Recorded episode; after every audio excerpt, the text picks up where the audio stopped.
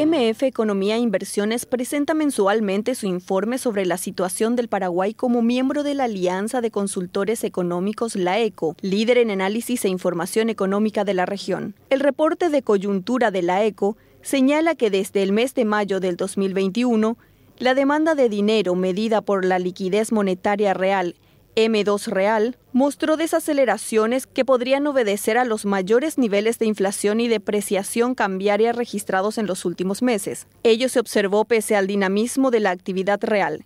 De hecho, el indicador mensual de la actividad económica del Paraguay acumuló durante el primer trimestre del 2021 un crecimiento de 6,3%, que contrasta con la caída del 0,7% registrada en igual periodo del 2020. Además, en el entorno local se presentó una disminución en los casos de COVID-19 como resultado del avance de la vacunación, lo cual permitió una mayor flexibilización de la actividad económica. Estos factores y un contexto internacional aún complejo llevaron a que el Comité de Política Monetaria decidiera por unanimidad incrementar la tasa de interés de política monetaria en 50 puntos básicos para ubicarla en 1.5%.